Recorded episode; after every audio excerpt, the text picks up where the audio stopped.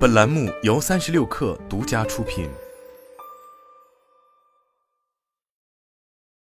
本文来自《哈佛商业评论》。我们都面临着内部和外部的压力，他们会迫使我们做的更多。但是在追求事业成功和成就感的过程中，过度工作往往是你的敌人，而不是朋友。以下这些策略可以帮助你抵制它。如果你认同过度工作是成功的必要条件，这种想法哪怕只有一点点，你都无法抗拒外界的触发因素，比如其他人告诉你他们工作有多努力。这种社会压力会激发你的焦虑感，随之而来的是一系列情绪和身体反应。来看这个例子：最近，另一位作家告诉我，为了支持新书发行，他们做了很多场播客采访，远远多于我的宣发次数，这让我陷入了担忧的漩涡。即使过了几个小时，我的心率仍在加快，我的思绪也不断的回到那件事上。为了避免像那位作家那样受到喋喋不休的过度工作的诱惑，你需要彻底拒绝这种想法。以我为例，我需要对自己说，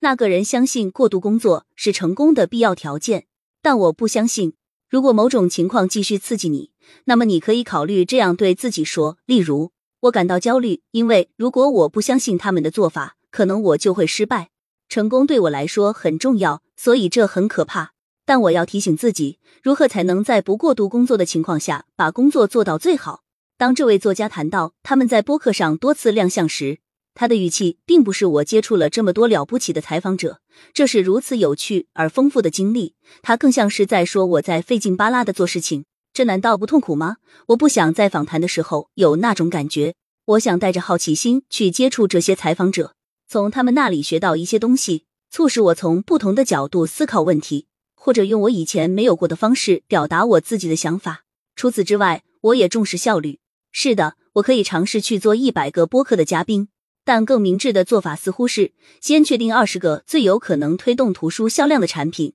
然后再确定五到十个看起来很有趣的产品，并在这个过程中引入一些随机性和意外发现。明确自己的价值观很重要。当然，我们大多数人都同意，像平等、公正、效率、慷慨、勇敢、自主、挑战、合作和冒险这样的东西是好的。然而，我们的优先事项、我们最重要的价值观，以及在是什么让我们觉得生活和职业是有意义的这个问题上，我们是存在分歧的。例如，如果你非常重视勇气，那么就考虑一下如何用更多的勇气来完成你的核心任务。不仅要考虑工作之外你更喜欢做什么，还要考虑你在工作中寻找成就感的态度和方法。也要相信这种价值驱动的方法会带来一些对你很重要的结果。有了经验和实验，你将学会在工作或事业中做到足够，而不是用你投入的时间来衡量成就。事实上，与忙碌文化相关的行为通常不会带来伟大的成就，而追求更深刻、更个人化的目标，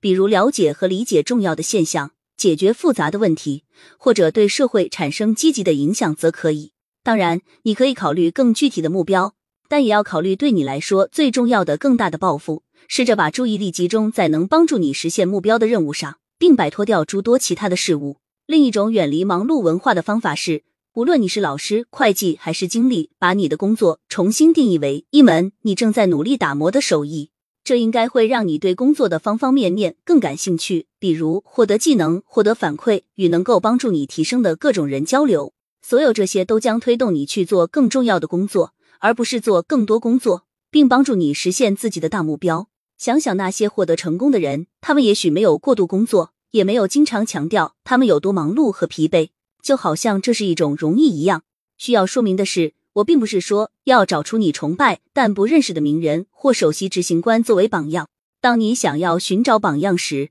一个更有效的策略是简单的环顾你所在专业领域的内部和外部。水不用过度工作、匆匆忙忙，或者把自己搞得精疲力竭，就能做得很好？他们的方法是什么？这些方法中有没有适用于你的价值观、目标、个性的？如果一个同事在下班后给你发邮件，而你回复了，你就是在鼓励晚上加班。发送者会要求更多，但如果你不去理会，那么这个人可能会在短时间内疯狂尝试继续向你发送请求，但之后他们就会适应。如果老板逼迫你过度工作，这是虐待型工作文化最基本的标志之一，请明确你的界限。如果这些行为仍然存在，考虑换个团队或角色，我们都面临着内部和外部的压力，他们会迫使我们做的更多。但是在追求事业成功和成就感的过程中，过度工作是你的敌人，而不是朋友。这些策略可以帮助你抵制它。